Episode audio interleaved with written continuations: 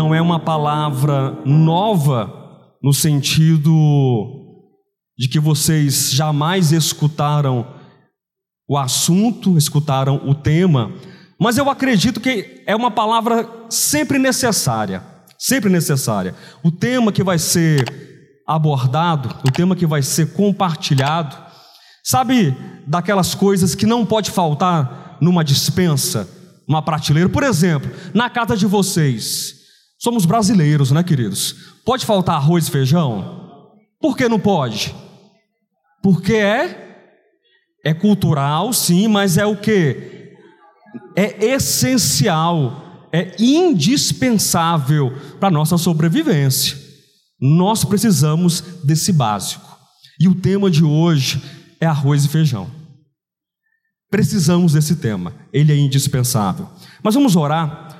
Você pode ficar sentado mesmo, curve a sua cabeça se for possível, mas principalmente e especialmente, curve o seu coração. Pai querido, nós te louvamos nessa manhã de domingo por mais esta oportunidade que o Senhor confere a nós, que o Senhor nos dá, Senhor, para sermos abençoados por tua palavra, para sermos alcançados e ministrados pelo teu Espírito que está em nós, sobre nós e entre nós, Senhor. Muito obrigado, Senhor, por essa graça. Que o Senhor possa nos conduzir, que o Senhor possa falar, que o Senhor possa nos fortalecer. É o que nós pedimos no precioso nome de Cristo Jesus, o nosso Senhor. Amém? Pode mudar a arte, por favor, querido Gilson, ou irmão Henrique. Não que o rapaz não esteja apresentável ali, né? Mas assim, os irmãos cansam também da foto, né? Coloca ali a outra arte. Amém? Enquanto os irmãos vão preparando, eu vou dando prosseguimento aqui. Tá bonito, tá? Nada para reclamar não. O modelo ajuda, mas eu prefiro a arte que foi preparada, que foi produzida. Vocês vão encontrar aí. Muito bem. O tema da mensagem de hoje, qual é? O preço do discipulado. Você pode dar uma, uma cutucada com carinho aí assim, na pessoa que está pertinho de você, ou, ou rapidinho assim, um, bate no ombro dele, ó, o preço, diga assim, ó, o preço do discipulado. Nós temos um costume aqui nesse ministério, não é, não é um costume meu, mas é um costume de todos os preletores, todos os pregadores. Eu acho que vocês já observaram isso. Nós costumamos parar um certo tempo para refletir sobre o assunto, sobre o tema que é trazido, o tema que é proposto. E nessa manhã, obviamente, isto não será diferente. Há duas palavras que chamam muito a atenção no início já dessa abertura. O preço do discipulado. A palavra preço. O que significa preço para você? O que seria preço? Alguém pode ajudar? É um valor, é um custo, algo de repente que tem uma certa importância. Bom, a palavra preço, ela é retirada do mundo dos negócios, mundo da economia, nós vivemos no mundo do capitalismo. Quando você foi, por exemplo, no ano passado, bonitinho, né? Gostaram? Lindo, né? Tá lindo. Quando vocês foram no ano passado às compras, acredito que uma boa parte de vocês fez isso. Vocês foram ao mercado, compraram o peru, o chester, compraram a farofa, compraram as uvas passas, o tender. Na casa do pastor Alexandre foi tender. foi não. foi não, né? Compraram as uvas passas, compraram o presunto, o queijo, fizeram aquela ceia que todo ano é a mesma coisa. É sempre o mesmo prato. E não pode faltar salpicão. Sim ou não? Todo ano você come salpicão. E é a mesma coisa. Você foi ao mercado, ou de repente também você foi no shopping, porque eu queria uma roupa nova, um sapato novo, uma coisa diferente para usar no Natal, para usar no ano novo, na virada de ano. E aí você foi, olhou, gostou e você pagou, você comprou. Ou simplesmente será que você pagou, você pegou aquilo que você gostou e foi saindo da loja, hein? Desavisadamente foi saindo da loja. Foi isso que aconteceu? Não. Você precisou pagar um preço que obviamente é muito variável de produto para produto, de coisa para coisa, de objeto para objeto, e enfim, eu sei que vocês entenderam que a palavra preço, ela determina uma importância, a palavra preço determina um valor. Mas eu quero que você observe nessa manhã que eu não estou falando, nós não estamos falando de qualquer tipo de preço de qualquer tipo de importância ou de qualquer tipo de valor. Não é o preço ou o valor de uma camiseta. Não é o preço ou o valor de um almoço de domingo. Não é o preço ou o valor de qualquer coisa perecível. Quando você comeu o tender, o chester, o peru, o porco, não importa o que é que você preparou, Onde é que ele está hoje? Eu pergunto para você. Pensa direitinho. Onde é que ele está? Você sabe para onde ele foi, né? E tem tempo que ele já saiu para aquele lugar que você sabe para onde é. Essas coisas todas são passageiras. Sim ou não? Essas coisas todas são efêmeras, sim ou não? São transitórias. Por melhor que elas sejam, e elas vão sim ocupar um espaço das nossas vidas. Elas vão sim ocupar um espaço do nosso tempo, do nosso afeto, do nosso desejo, mas a grande verdade é que tudo isto é passageiro. Mas eu disse a vocês, nós não estamos aqui falando de qualquer preço. O preço que eu quero apresentar para vocês nessa manhã é o preço do. Pergunte, o que? É o preço do, pergunte, do que? Do discipulado. E é interessante, queridos, que a palavra discipulado, ou mais precisamente, mais oportunamente, a palavra discípulo, são palavras ou são termos que se tornaram ali praticamente referenciais ou sinônimos do ministério de Cristo Jesus, o nosso Senhor. Quando nós falamos de discipulado, quando nós falamos de discípulo, nós logo pensamos em quem? Pensamos em Cristo, pensamos no Senhor. E a pergunta é: eu sou um discípulo do Senhor? E eu sei que nós temos uma rapidez, nós temos um imediatismo de responder, de levantar a mão, de levantar a voz e dizer o, o que? Sim, eu sou um discípulo, ou eu estou no caminho do discipulado, que é o ato de acompanhar, é o ato de seguir a Cristo.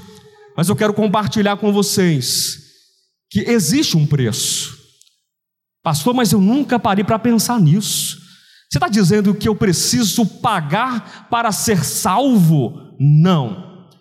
A salvação não é vendida, a, salvação não pode ser comprada, nada que nós façamos pode pagar a salvação.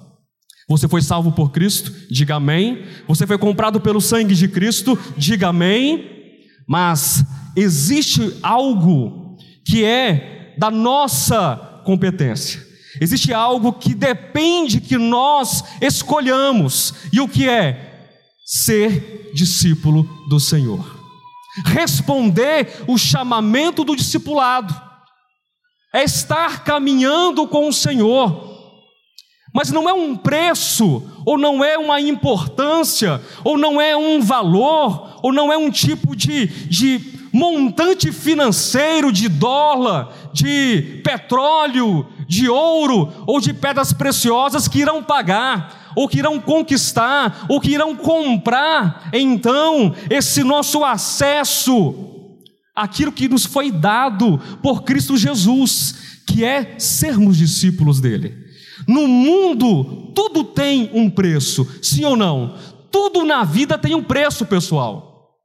Você estuda, você precisa pagar. Você mora, você precisa pagar. Você come, você precisa pagar. Você veste, você precisa pagar. Nós estamos aqui de graça ou estamos pagando? Aqui, esse galpão aqui. Estamos pagando. Essa luz, a água, as cadeiras, tudo isso, por mais simples que seja, essa estrutura, ela é paga. Tudo na vida possui um preço. Tudo na vida tem preço. Mas é interessante que nós somos tão vagarosos. É interessante que nós somos tão lentos. Eu vou usar uma palavra que talvez desagrade aqueles ouvidos mais sensíveis, mas o meu ouvido já está se tornando um pouco mais grosso, sabe? Nós somos frouxos quando se trata da vida espiritual. Isso é verdade, diga amém. Se você concorda, diga amém.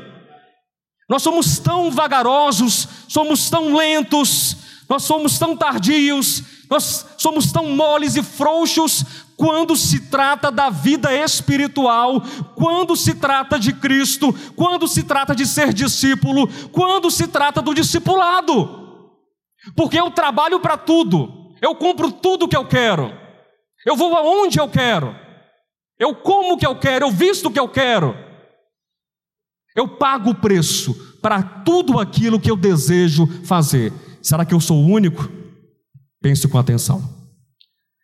Mas precisamos parar e pensar a respeito do discipulado. Tem um preço? Sim, tem um preço. Mas o preço não é como você entrar num clube de futebol para jogar. O Neymar foi jogar onde mesmo, gente? Vocês que são especialistas? Na Arábia. É? Pagaram quanto para o passe do Neymar? 10 reais, não foi? Hã? Foi caro? E por que pagaram? Pronto, eu também não pagaria. Não vamos discutir aqui futebolês, né? Cada um com o seu time, né? Ou com a sua paixão ou não paixão. Mas eu quero que vocês entendam o seguinte: as pessoas pagam ou não pagam por tudo aquilo que elas consideram valoroso e importante. Sim. E você não está fora desse grupo. É bem possível que nenhum de nós, não, aliás, nenhum de nós tem a condição de pagar o passe do Neymar, mas a gente paga por aquilo que a gente quer. Não é verdade? Eu quero apresentar um texto que já foi lido várias e várias vezes e foi lido novamente aqui na manhã, na abertura dessa reunião. Mateus 16, 24. Quem achou, diga amém. já está ali, já está ali. Pastor Alexandre estava pensando, hoje cedo, nesse texto, Mateus 16, 24, e me ocorreu o seguinte, Pastor Alexandre, acompanhe meu raciocínio, querido. Se nós, nós aqui, do Ministério Apostólico de Volta à Palavra, todos cooperadores, todos que, que estão aqui no Ministério da Palavra, ganhasse, não para nós, mas para o ministério, para ser revertido para o ministério, um real, todas as vezes que esse texto fosse lido, meu irmão, a gente estava bem. Sabia, pastor Alexandre? Um real para toda vez que esse texto fosse lido. Agora eu quero que você pense a respeito não dessa fortuna acumulada, mas que tal pensar a respeito da necessidade de incorporar, de assimilar, de ser nutrido por, por esse texto, a riqueza e o desafio e o chamamento que esse texto nos traz. Mateus 16, 24 diz assim: Então Jesus, então disse Jesus a seus então disse Jesus à multidão. Então disse Jesus a seus discípulos. Essa palavra é específica, não é para a multidão, não é para aquele que simplesmente fala assim, mas Jesus é a coisa mais fofinha do universo. Eu amo tanto Jesus, Jesus é bom, Jesus é lindo. Olha os cabelos de Jesus, imagino ele com olhos azuis e a barba loura. Jesus é lindo, eu quero Jesus na minha vida. Não. Jesus diz para os seus discípulos, aqueles que desejam conhecê-lo: ou aqueles que o conhecem e querem se manter nesse conhecimento. Se alguém quer vir após mim, a si mesmo se negue, tome a sua cruz e siga-me. É um texto objetivo, sim ou não? É um texto cortante e direto. Eu quero dividir esse texto em cinco chaves. Essas cinco chaves elas serão necessárias para nossa compreensão do preço do discipulado. Amém? Quem me acompanha nas cinco chaves aqui? Vocês vão me ajudar. Se eu me perder, vocês volta lá atrás, você esqueceu de uma, de uma chave. Eu vou apresentar primeiro na ordem de apresentação do texto. Apresentar primeiro na ordem de apresentação. Ficou linda a frase, né? A redundância em pessoa aqui. Então são cinco chaves. Primeira chave, olha aqui. Se alguém quer, se alguém quer. O que, que isso traz para você? Se alguém quer. Marcinho, você quer levar essa cadeira azul para casa? Não quer? Não. Pois é. Paola, você quer levar essa cadeira azul para casa? Gente, ninguém quer a cadeira azul. Tá bom. Espera aí. Alexandre, você quer levar a cadeira azul para casa? Ele quer. Querer. Depende do que? De uma escolha. De uma vontade.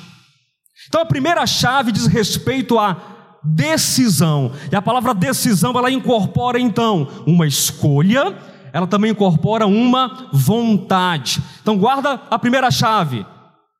Decisão. Segunda chave, vir após mim. Aqui não poderia ser ingrato com o texto e dizer assim, mas é qualquer caminho, não é qualquer direção, não. O texto diz é vir após mim. Esse mim é quem aqui? É o Alexandre, é o Josué, é o Marcinho. Quem é? É Cristo. Então nós podemos colocar essa chave aqui como Cristo o caminho. Cristo o caminho. E nós fomos aqui alimentados, irmãos, durante meses no ano passado e vamos continuar sendo ainda, né? Não acabou não. Até Jesus Cristo voltar é Cristo o caminho. Vai mudar o tema da, da, da série, mas Cristo o caminho para sempre. Primeira chave, decisão. Segunda chave, Cristo o caminho. Terceira chave, negar a si mesmo. Quarta chave, tomar a cruz. Quinta chave, seguir o Senhor. Mas vamos facilitar um pouco isso aqui, colocar uma ordem que seja para nós um pouco mais lógica de apresentação, porque Jesus ele coloca a decisão no, no início. Quem quiser vir, quem quiser vir, Marcinho, você quer ir almoçar comigo lá em casa? É? Você não sabe o que você vai comer? Não importa, né? Mas isso aí é muita confiança, né? Tudo bem. Me ajude num exemplo aqui que, que a pessoa vai pensar um pouco melhor. Marcinho, você quer tomar uma injeção? Não. Ou seja, a decisão, ela depende do que, queridos? Depende do que vem. Depende daquilo que é proposto. Depende daquilo que é oferecido. Depende daquilo que é anunciado. Então nós precisamos entender e eu quero construir, ou quero reconstruir, reconfigurar a ordem desse texto a partir do elemento caminho. Cristo o caminho. Então entenda que existe um, existe um caminho. Você que é discípulo do Senhor, você que quer pagar o preço do discipulado, você não foi chamado, você não foi convidado para andar em qualquer tipo de caminho, ou de qualquer forma, ou a sua maneira. Você foi chamado para fazer o que? Andar no Cristo ou em Cristo o caminho. Mas eu já sei então, pastor Josué, esse caminho é muito bom, nesse caminho eu serei aplaudido pelos homens, eu serei elogiado. Não, eu serei o que? Zombado, escarnecido, eu serei humilhado. Porque é muito interessante que nós estamos aqui há tantos e tantos anos e séculos e séculos depois da vinda de Cristo, do ministério terrenal de Cristo, nós nós não podemos dizer que nós não sabemos qual é o caminho. Nós sabemos qual é o caminho. E o próprio Cristo, ele diz aqui aos seus discípulos, leia o versículo 21 do mesmo capítulo. Desde esse tempo começou Jesus Cristo a mostrar a seus discípulos que lhes era necessário, ou que lhe era necessário, seguir para Jerusalém mas muito bom, Jerusalém é um lugar abençoado, é um lugar divino. Então Cristo vai ser aclamado em Jerusalém, Cristo vai ser reconhecido como o rei dos judeus em Jerusalém. Muito provavelmente o trono já vai estar ali preparado para Cristo, e uma coroa também vai estar preparada, e os súditos de Cristo estarão ali todos com os joelhos prostrados e reconhecendo: Hosana, bendito o que vem em nome do Senhor. Isso aconteceu? Não, não aconteceu. Cristo disse: é necessário, é preciso, é indispensável. Eu vou percorrer uma trajetória, eu vou percorrer um caminho, mas aí as pessoas perguntam: que caminho é esse? Eu vou para Jerusalém. E o que vai acontecer? Sofrer muitas coisas dos anciãos, dos principais sacerdotes, dos escribas, ser morto e ressuscitado no terceiro dia. Percorrer Cristo o caminho significa agora nós vemos agora mais uma chave. É a renúncia. É tomar a sua própria cruz. É tomar a sua própria cruz é sofrer juntamente com Cristo. Então, antes de nós respondermos se nós queremos ou não queremos, se nós iremos ou não iremos pagar esse preço do discipulado, nós precisamos entender que esse caminho do discipulado é um caminho sim de dores. É um caminho de sofrimento, é um caminho de abrir mão de si mesmo, das suas próprias escolhas e vontades, em nome de uma escolha, de um propósito e de uma vontade que são maiores. E eu preciso entender então que o Senhor está à minha frente. E eu, como um discípulo, estou aprendendo nesse caminho do discipulado o sofrer com Cristo, por Cristo e para Cristo. Então tem um caminho, tem um negar a si mesmo, tem tomar, tomar a sua própria cruz, e então decidir, eu decido seguir a Cristo. Quem entendeu, diga amém. Então não responda rapidamente que você vai seguir sem considerar o caminho. Não responda rapidamente que você vai seguir, sem considerar que existe sim um sofrimento. Mas para que serve, afinal de contas, esse sofrimento? É porque Deus gosta de nos fazer sofrer. Deus é muito malvado. Não, é porque Ele sabe da nossa condição, Ele sabe da nossa mentalidade caída, Ele sabe, conhece a nossa estrutura, Ele conhece a cada um de nós e sabe que nós precisamos então, pela cruz de Cristo e a nossa cruz particular e pessoal, a nossa abnegação, nós precisamos então, nesse caminho de dor, nesse caminho de sofrimento, aprender a sermos Cristo, aprender a sermos discípulos. Jamais esqueça que a palavra discípulo significa aprender, ou significa aprendizagem. Nós não sabemos, nós não nascemos sabendo de todas as coisas, não é verdade?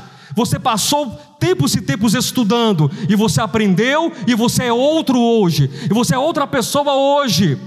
Nós precisamos ter esse caminho também em relação à vida espiritual.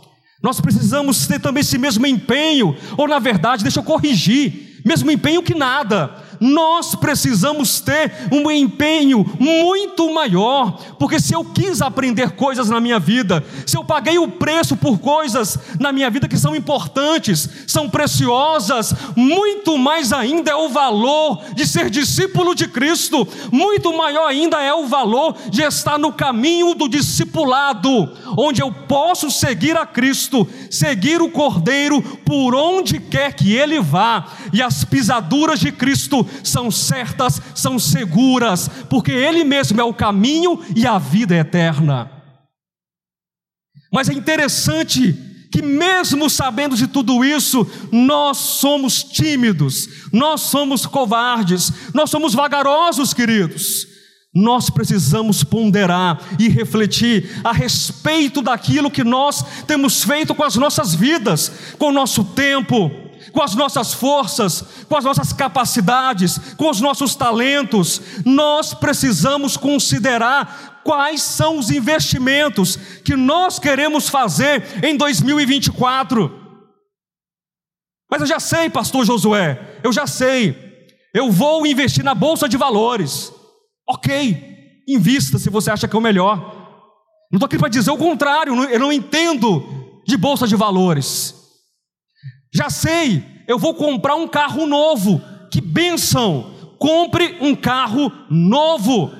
Eu vou comprar uma casa maior. Que benção! Compre uma casa maior.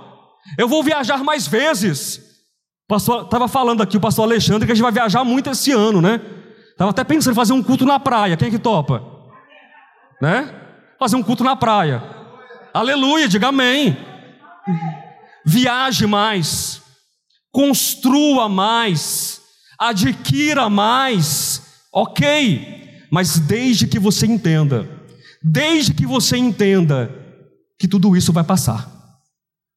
E essas coisas não podem garantir o teu crescimento e o teu suprimento de energia, de pulsão espiritual, de Espírito de Deus na sua vida. Essas coisas não constroem eternidade. Essas coisas não constroem espiritualidade. Essas coisas são boas, mas elas não fazem de você um discípulo de Cristo. Eu não estou dizendo a você para vender tudo, dar aos pobres e seguir a Cristo. Eu estou dizendo a você que você pode, que eu posso, que nós podemos investir no reino dos céus, que nós podemos investir tomando posse da nossa salvação. Eu estou dizendo a você que nós podemos sim investir pagando o preço por uma caminhada em Cristo e com Cristo. Isto é ser discípulo do Senhor. Mas algumas coisas, queridos, são necessárias, é claro. Eu quero ser um pouco mais explícito. Eu quero ser um pouco mais, então, objetivo no meu falar. De coisas que são necessárias para que isso aconteça. Abra a sua Bíblia, está pertinho. Em Lucas, capítulo 14. Vou falar o versículo só depois. Lucas 14, do versículo 25 até o 30. Já achou ali? Ótimo. Muito bem. Lucas 14, do 25 ao 30. Olha como é interessante, quando você compara o início desses dois, tem como dividir a tela não, né? Mas vamos comparar os dois textos. Mateus 16, 24. Jesus se dirigiu a quem? Quem que se lembra? Me ajude. A seus discípulos. Está claro isso para você? Tem que explicar mais alguma coisa desse texto que Jesus se dirigiu aos seus discípulos? Não. Lucas 14, 25 inicia de que jeito? Grandes Grandes multidões o acompanhavam. Nós temos quanto tempo de história de cristianismo, pastor Alexandre? A igreja, quanto tempo? Dois mil anos? Dois mil anos. Vocês escutaram? Nós temos dois mil anos de história, vou colocar cristianismo no sentido popular do termo, ok? Ou dois mil anos de história de igreja, para sermos um, um pouco mais corretos em relação à, à revelação de Deus. Muitas multidões apareceram nesse prazo, nesse percurso, nesse caminho de dois mil anos. Muitas multidões que professaram seguir a Cristo, que disseram amar a Cristo, que disseram ser discípulo, que disseram estar no discipulado, que disseram ser pequeno Cristo. Muitas multidões fizeram isso. Eu pergunto a vocês: o que é que distingue então uma multidão de um discípulo? Afinal de contas, alguma coisa tem que distinguir. Ah, já sei. É porque multidão veste, cadê? Verde. Vera e agora o nego doce. tem que explicar, né, gente? Porque se não contextualizar fica ruim, né? É que eu cheguei no início aqui, aí a, o pessoal do louvor, ele, tem nada, não tem nada a ver com isso, irmãos. Eu, eu só passo o recado de Deus. Disseram que o Ian Anderson agora, né? Ele deu uma, uma, uma sensibilizada, na, uma repaginada na aparência dele, sabe? Deixou um pouco aquela aparência mais de, né? De tiozão. Não, essa aí foi de tiozão e aí deu um corte, tapa no cabelo, assim, colocou umas trancinhas Rastafari, né? Só não tem um brau aí também não, né? Aí não, isso aí não vai não, né? E aí, agora, Ministério de Louvor, e não tem nada a ver com isso. Chamaram o Anderson de Nego Doce. Nego Doce. Mas eu falei que eu ser o primeiro a compartilhar essa, essa novidade na sua vida, né? Você, no meu tempo de criança, acho que o Alexandre também teve, é, essas pessoas mais sensíveis falava que era criado com, com danoninho, com danete, com chambinho, né? É isso, né? É criado com vó, agora é nego doce. No meu caso, eu não sou, eu não sou nego, mas eu posso ser um parto caramelizado, então, viu? mas voltando ao texto, queridos, voltando ao texto. Então existe um caminho, sim ou não? Existe um propósito, há uma trajetória, mas a grande pergunta que nós temos que nos fazer é: o que é que distingue uma multidão de professos ou ditos seguidores de Cristo daqueles que são discípulos de fato e de verdade? Não é a camiseta que a pessoa usa, pessoal, não é a a, a, roupa, o tipo de comida que a pessoa usa, porque se é o tipo de comida que a pessoa come, então a gente não é discípulo para algumas pessoas, sim ou não, pastor Alexandre? Então, se você come o porco, você não é discípulo de Jesus. Se você bebe a cerveja, você também não é discípulo de Jesus. Se você escuta essa música, você não é discípulo de Jesus. E aí, por incrível que pareça, as pessoas estão há dois mil anos categorizando uns aos outros, dizendo e medindo: você é discípulo, você não é discípulo, você é discípulo, você não é discípulo. Mas por quê? É porque você veste camisa verde, ou torce para o Palmeiras, ou torce para o Flamengo. O discípulo não é distinguido assim. Gra diga graças a Deus. Você quer saber quais são os medidores, os aferidores do discipulado? Quem quer saber? Três pessoas, o restante vai anotar, ou vai gravar, vai, ou vai escutar depois a mensagem. Mas eu vou dizer para vocês três que querem. Brincadeira, todo mundo vai saber, todo mundo vai escutar. Amém? Grandes multidões o acompanhavam, e ele voltando-se, lhes disse: Se alguém vem a mim e não aborrece a seu pai e sua mãe. Vocês me permitem fazer uma, uma troca aqui da, de versão? Vou colocar aqui a NVI para facilitar. Se tiver errado, pastor Alexandre, você que é dono do curso de leitura filosófica, você me ajuda, tá? E aí você me ajuda aí.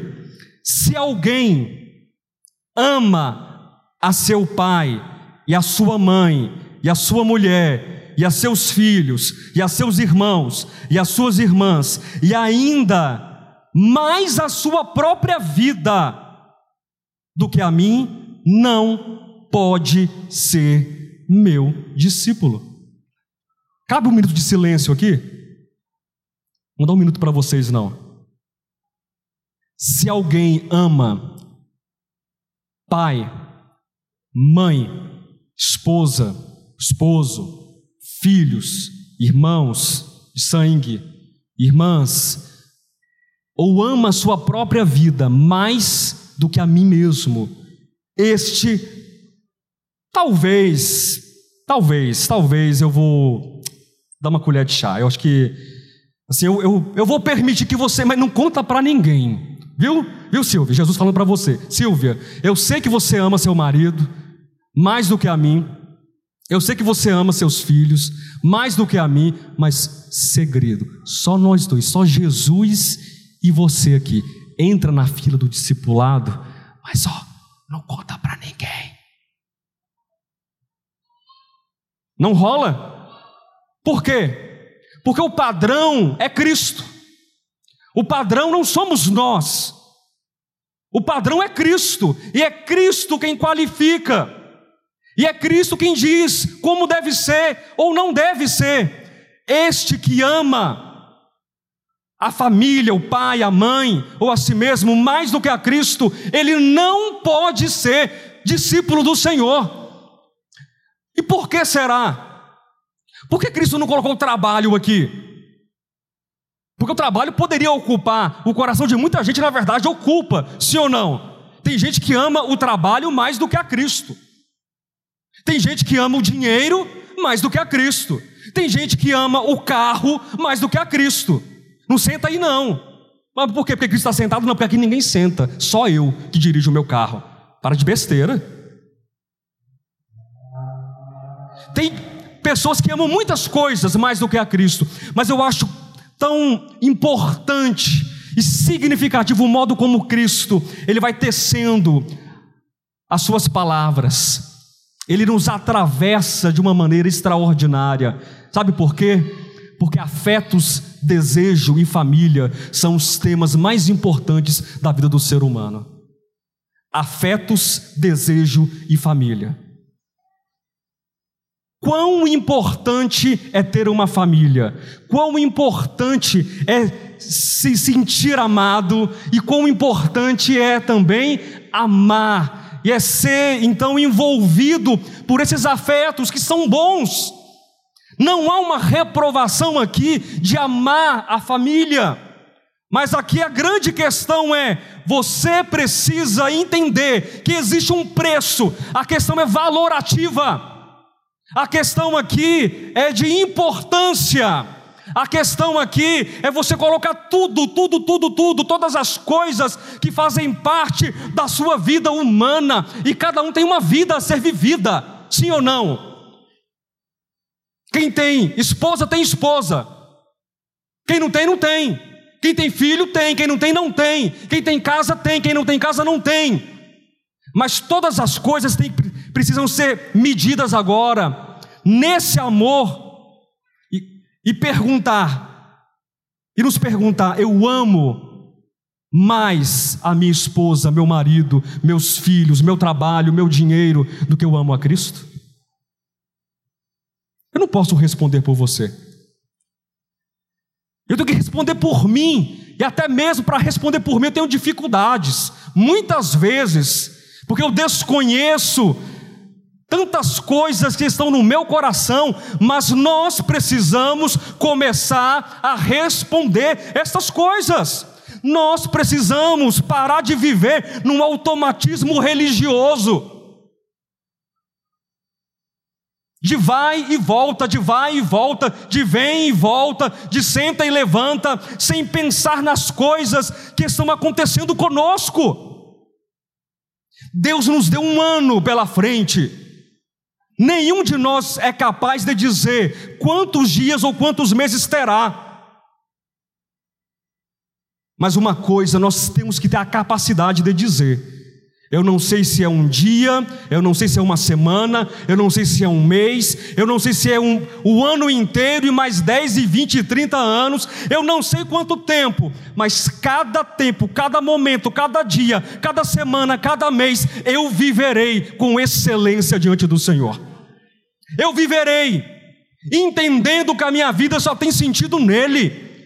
Entendendo que eu fui chamado não para um time de futebol, não pagaram 30 milhões de euros ou de dólares pelo meu passe. Cristo na cruz do Calvário, Ele redimiu a mim e eu sou dele. Não existe nada no mundo, no universo, conhecido ou desconhecido. Mas como assim, Josué? Se, se, você não conhece, como é que você pode falar? Porque não tem nada que se compare a ser discípulo do Senhor a receber o nome de Cristo, de cristão, de ser um pequeno Cristo. Eu fico muito feliz, muito feliz, quando as pessoas olham para o Natan, quem conhece o Natanzinho aqui? Né? E falam assim, mas que bonito, né? É a cara do pai. Sim, Deus melhorou muito, né? Passou na fila da beleza algumas vezes. Eu fico muito feliz, embora não seja a cópia da cara do pai, tem muita coisa ali diferente. Mas qual é a minha felicidade? Que as pessoas reconhecem nos meus filhos o Josué. Às vezes nem tem a aparência do Josué. Quem conhece meu filho do meio? O Isaac. Negão de 1,80m de altura. É. E aí o Isaac, com a voz grossa, lendo filosofia, conversando com o pai sobre Nietzsche, conversando com o pai sobre a Odisseia, conversando com o pai sobre Platão. Fala assim, mas é filho do Josué. Eu fico feliz, não é um orgulho, é uma identificação. Quem está entendendo, diga amém. Vocês que são pais, sentem esse sabor da vida quando vocês olham os filhos de vocês e as pessoas dizem: Eu estou vendo você aqui. E que tal o mundo olhar para nós? Que tal o mundo olhar para nós? Que tal o mundo olhar para nós? Levanta, Paola aí.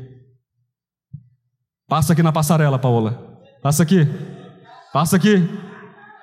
Olha aqui. Uma pequena Cristo. Levanta aí, Anderson. Passa aqui na passarela. Vai lá. Nego doce. Olha aqui, todo mundo vai te ver. Olha aqui. Um pequeno Cristo. Aplauda o Senhor. É isso que nos motiva. Não são as coisas, queridos, que são mutáveis. A gente pode cortar, a gente pode mudar o corte do cabelo, a roupa e uma série de coisas. Mas somente Cristo pode em nós mudar aquilo que nós precisamos que seja mudado. Somente Cristo é capaz de alterar, e não é o seu DNA, não, é sua estrutura emocional, seu desejo, seu afeto, sua vontade, suas escolhas. Porque você de repente está dizendo assim: eu sei que discípulo é aprender, mas eu não dou conta. Mas começa a aprender. Hoje você pode ser doutor e pós-doutor. Mas um dia você foi menino, um dia você foi criança e você teve que desenhar os seus primeiros garranchos e confundir as letras e aprender a colar sílabas. E você aprendeu e você está onde Deus te trouxe. E você não desistiu da tua carreira, da tua profissão e dos teus negócios. Então não desista da caminhada com Cristo, aprenda a ler, a escrever, a somar, a contar, também nesse Evangelho que nos ensina a linguagem de Deus, que nos ensina a matemática de Deus, que é, é perdendo, é doando, é entregando, que se cresce, que se muda e que se torna então perfeito varão. Nós podemos aprender. E a primeira lição é amar. Amar. Amar a Deus. acima de todas as coisas. Não vou nem repetir, não seria capaz de repetir a, a esplendorosa ministração que o pastor Alexandre ministrou. Eu sei que tem um amor ao próximo, também, grande mandamento, os dois grandes mandamentos, mas nesse texto o foco é qual? Amar a Deus, de todo o coração, mas está aqui, você não leu não, mas está aqui, está aqui, de todo o coração, toda a tua força, todo o entendimento, não pastor, você está confundindo os textos, não, não estou confundindo, porque você pode amar a esposa, o marido, o filho, a filha, você pode amar o irmão, a irmã, você pode amar coisas, mas o amor a Deus, o amor ao Senhor, ele não tem comparação. Amém? Não tem. Tem mais alguma coisa além de amar? O que vocês acham? O preço do discipulado. O amor faz parte dessa, de, desses custos faz parte. Versículo 27. E qualquer que não tomar a sua cruz e vier após mim, não pode ser meu discípulo. Vou repetir, né? E qualquer que não tomar a sua cruz e vier após mim, não pode ser meu discípulo. Tem como abrir mão disso? Tem como dar um jeitinho brasileiro? Não, Jesus, daí uma carteirada aí. A gente já se conhece há tanto tempo. Dá uma carteirada, Jesus. Eu vou dar uma carteirada aqui. Com Jesus não tem carteirada, viu? Não tem. Com Jesus não tem jeitinho. Não tem. Com Jesus, você precisa olhar o caminho. E esse caminho é o caminho de Cristo. Que tem sofrimento? Tem. Tem abrir mão de si mesmo? Tem.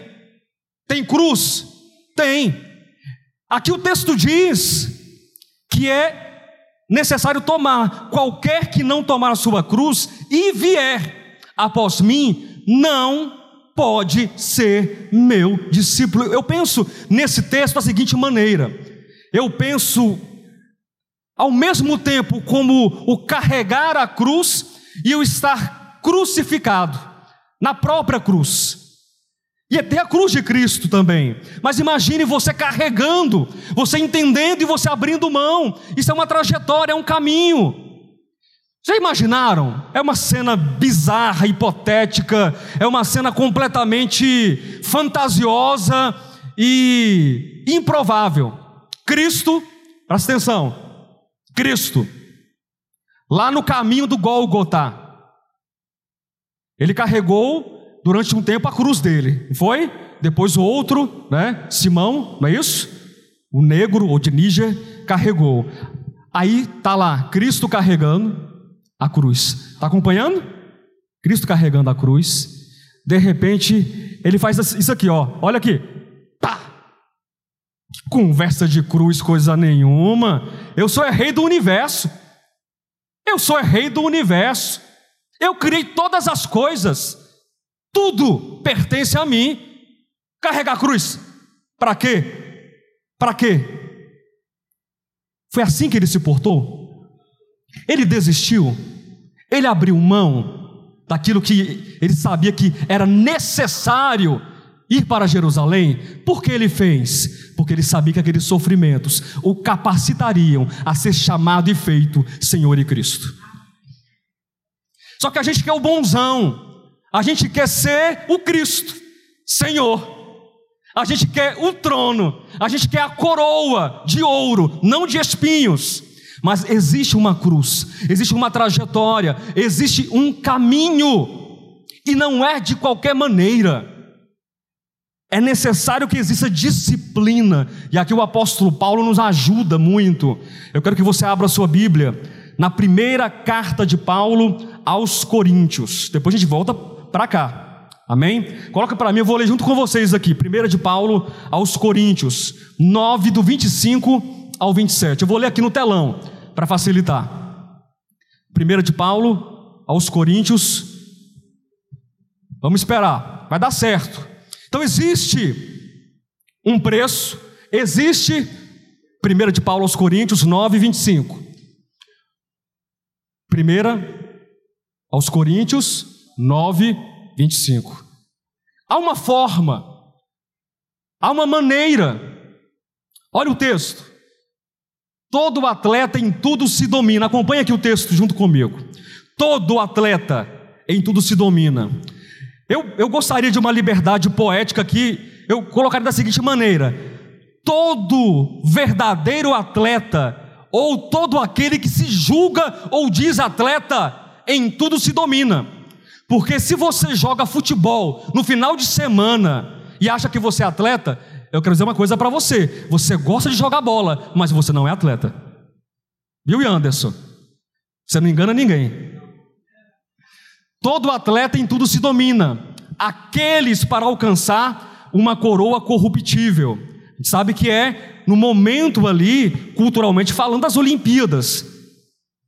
Nós, graças a Deus, nós temos um nós aqui. Nós, porém, nós ao contrário, nós de modo o quê? Diferente. Nós não estamos buscando uma coroa que seja corruptível. Nós, porém, a incorruptível versículo 26. Assim corro também eu. Ele corre buscando uma coroa incorruptível. Ele corre fazendo o que? Se dominando. Ele corre de um modo, de uma maneira. Isso é disciplina, isso é sofrer, isso é encarar a vida cristã. Assim corro também eu. De qualquer jeito eu vou levando as coisas na barriga, do jeito que der. É isso? Viu, pastor Alexandre? No dia que der eu apareço aqui, tá? Estou pensando agora, acho que eu vou ser adepto ao trimestre. A cada três meses eu venho cultuar o Senhor Jesus. Viu? Domingo, aí o senhor me vê agora que janeiro, né? Fevereiro, março, abril, pronto, na Páscoa, os irmãos me verão. Isso é disciplina? Isso é disciplina? Ah, pastor, você está apontando o dedo no meu nariz? Não, não estou apontando o dedo no nariz de ninguém. Você sabe ou não sabe, eu deveria saber. Mas qual é o valor que há de ficar aqui, nessas cadeiras azuis? Ninguém quer levar para casa, você viu? Ninguém quer. Pastor Alexandre, para te ajudar aqui na, na metáfora da pregação, te ajudou, dizendo que vai levar a cadeira, ninguém quer ficar aqui. O que, esse ambiente tem para oferecer do ponto de vista das coisas? Essa manjedoura tem o que para oferecer para você? Hein? O que, que tem aqui? Nada. Mas tem tudo. Tem tudo. Cristo ministrado nesse calor momentâneo, atual, revigorante da ministração da palavra. Eu sei que tem muita gente que não pode estar aqui. Eu sei que você que está no arroio Chuí não pode estar aqui. Mas você que está na esquina daqui do local, você pode estar. Ah, pastor, mas vai falar de novo? Sim, porque é necessário, é importante, é disciplina, é valor, é importante. Eu corro não sem meta. A palavra meta, pastor Alexandre, me ajuda aí. Ela significa, pode ser traduzida por caminho, não é? Também? Por exemplo, metalinguagem, como? Alvo, fim, né? Fim, pronto. A meta é o que então? Um fim. Como é que eu corro? Com um fim, com um telos, um propósito. Você tem um propósito. Ah, mas eu não sei o que será o dia de amanhã. Mas repetindo aquilo que eu disse agora há pouco, você não sabe o que será o dia de amanhã. Mas enquanto você tem um dia para chamar de dia, ou para viver, viva esse dia também, em Cristo e para Cristo, meu amigo. Ou não? Viva para Cristo. Assim corro também eu, não sem meta, assim luto. Irmãos, é uma agonia. Eu não sei se nesse texto, eu não me recordo agora, no original a palavra é agonia, não me recordo, mas tem traz essa ideia de uma agonia, de uma dor, de uma luta realmente intensa. É desse modo não como desferindo golpes no ar. Quem já viu briga de bêbado aqui alguma vez? Quem já viu briga de bêbado? Já viu? Irmãos, é engraçado, não é engraçado? Que a pessoa toma uma, né? Ele vai tomando. E aí tem a coragem primeiro, né? E aí ele fica assim, a três metros de distância, batendo no outro. Fazendo o quê? Desferindo golpes no ar. Nós não somos tontos, nós não estamos embriagados, nós estamos lúcidos pela palavra de Cristo Jesus. Amém? É lutar, desferindo golpes. Como? Olha que preciosidade. Esse versículo 27, ele tem que ser assim, colocado num, num, painel fixo esmurro o corpo do meu irmão, porque o meu irmão, ele não sabe o que é ser cristão, porque o meu irmão não sabe o que é ser discípulo, é mesmo juiz de todos. Esmurro o meu corpo. O que, essa analogia, essa metáfora quer dizer? Você precisa fazer o quê? Tratar consigo mesmo, porque o seu ego, ele é duro, meu querido. O seu ego não é filé mignon. O seu ego é aquela.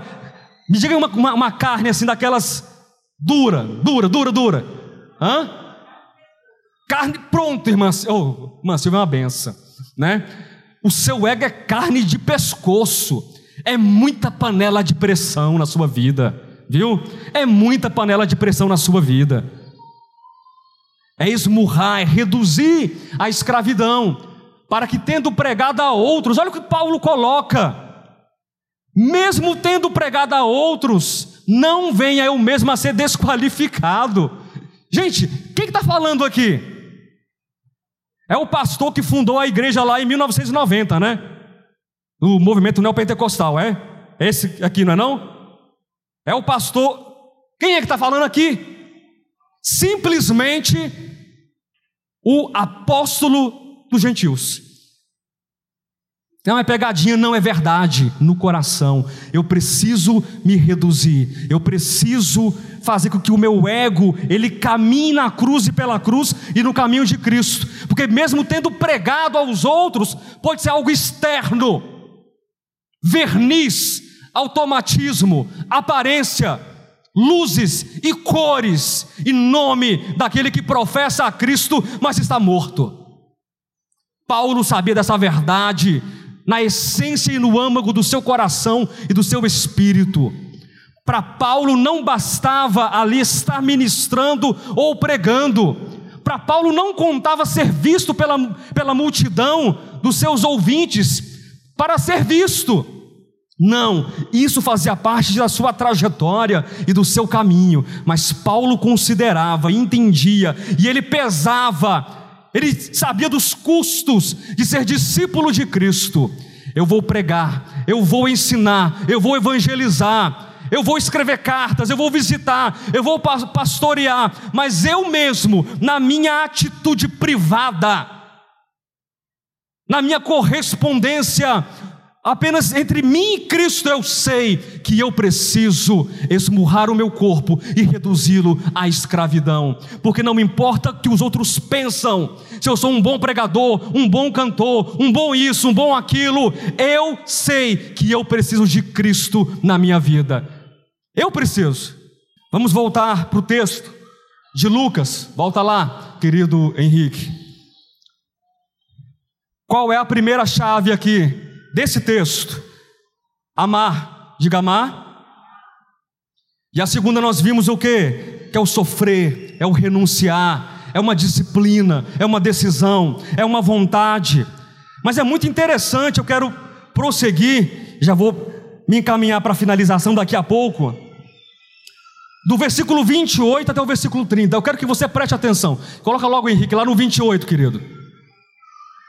Preste atenção nisso.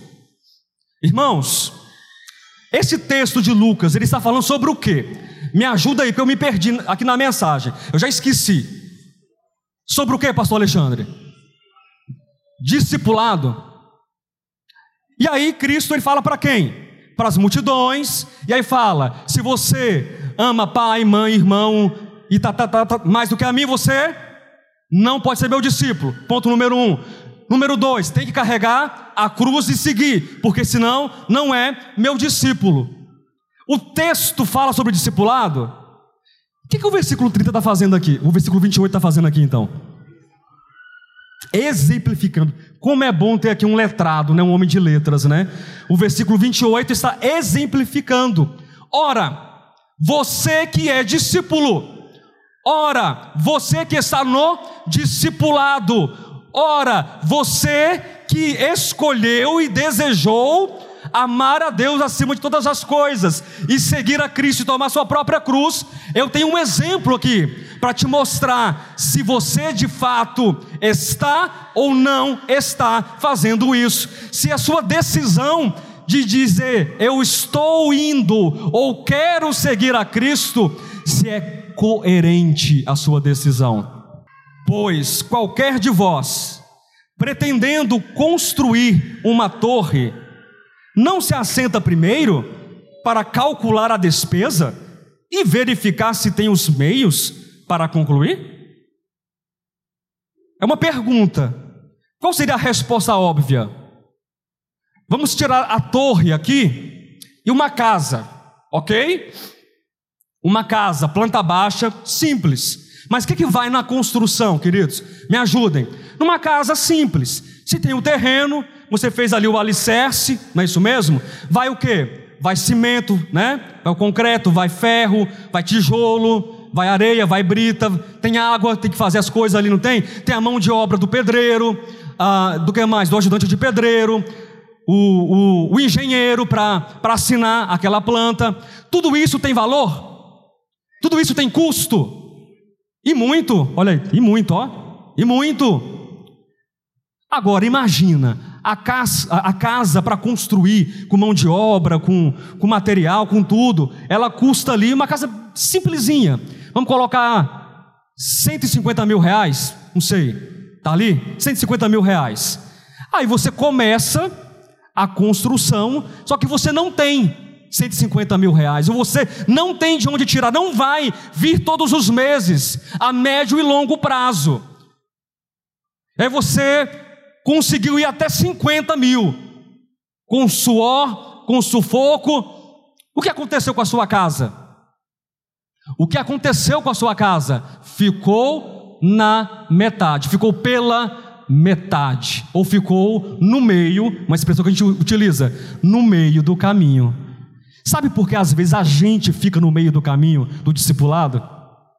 Sabe por que às vezes a gente fica no meio do caminho do discipulado?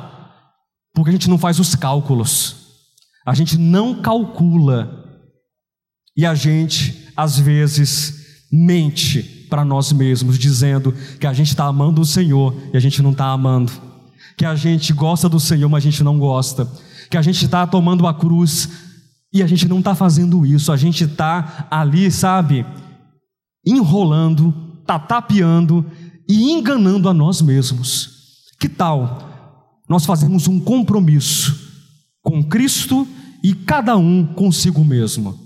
Com Cristo e consigo, não faça comigo não.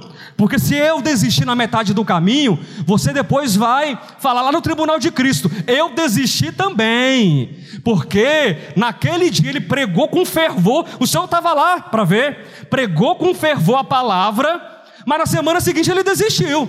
Mas é muito, né? Aí você coloca o adjetivo que você quiser, viu? Não, não olhe para os erros de quem está ao lado. Não olhe, mas olhe para você. Olhe para esse propósito que está à tua frente. Olha o texto, continuando. Vou ler o 28 e vou até o 30. Pois qualquer de vós, pretendendo construir uma torre, não se assenta primeiro para calcular a despesa e verificar se tem os meios para concluir? Para não suceder que, tendo lançado os alicerces e não a podendo acabar, todos as que havia, ah, as que a virem, que a virem, zombem dele, dizendo: Este homem começou a construir e não pôde acabar. Por quê? Porque não teve os meios. Mas, queridos, não se desespere. Não saia aqui desesperado. Essa mensagem não é para você sair aqui desesperado. Quem ficou um pouquinho desesperado? Fala a verdade. Fala, fala a verdade. Não é para desesperar? Não. Porque você agora está preocupado. Eu imagino que você está preocupado. Mas como assim? Porque eu olho para mim, pastor, e eu vejo que está faltando. Está faltando cimento. Está faltando areia. Está faltando o quê? Ferro. Está faltando brita. Está faltando, está faltando. Eu não tenho o suficiente. Eu sei que você não tem o suficiente. Porque amar na sua própria força leva a isso. Caminhar na tua própria força leva a isso. Mas amar, caminhar, proceder, viver e agir em Cristo traz para nós em Cristo todos os materiais e elementos que são necessários para a caminhada ou para a construção dessa trajetória do discipulado. Diga amém. Cristo é o nosso bom tesouro e o nosso material de construção. Eu vou encerrar com um texto. Segunda de Pedro, vamos lá. Capítulo 1. E os meios, pastor? Como é que a gente faz? Segunda de Pedro, capítulo 1, versículo 3. Se não falar o versículo não ajuda, né, Henrique? Aí a pessoa também não coopera, né? Eu vou ler do versículo 3 ao versículo 11. Eu não vou comentar o texto, ok? E o Ministério de Louvor já vai se preparando sobre o que eu estou falando, querido? Sobre os meios, sobre os materiais. Segunda de Pedro 1, do 3 até o 11. Visto como, pelo seu divino poder, nos têm sido doadas todas as coisas que conduzem à vida e à piedade pelo conhecimento completo daquele que nos chamou para a sua própria glória e virtude, pelas quais nos têm sido doadas as suas preciosas e muito grandes promessas, para que por elas vos torneis coparticipantes da natureza divina, livrando-vos da corrupção das paixões que há no mundo. Por isso mesmo, vós reunindo toda, olha os materiais, a vossa diligência, associai com a vossa fé a virtude, com a virtude o conhecimento, com o conhecimento o domínio próprio, com o domínio próprio a perseverança, com a perseverança a piedade, com a piedade a fraternidade, com a fraternidade o amor. Porque estas coisas existindo em vós e em vós aumentando, fazem com que não sejais nem inativos, nem infrutuosos no pleno conhecimento de nosso Senhor Jesus Cristo. Pois aquele a quem estas coisas não estão presentes é cego, vendo só o que está perto, esquecido da purificação dos seus pecados de outrora. Por isso, irmãos, por isso, Irmãos, procurai com diligência cada vez maior confirmar a vossa vocação e eleição, porquanto, procedendo assim, não tropeçareis em tempo algum, pois desta maneira é que vos será amplamente suprida a entrada no reino eterno de nosso Senhor e Salvador Jesus Cristo. Aplaudo o Senhor. Glória a Deus.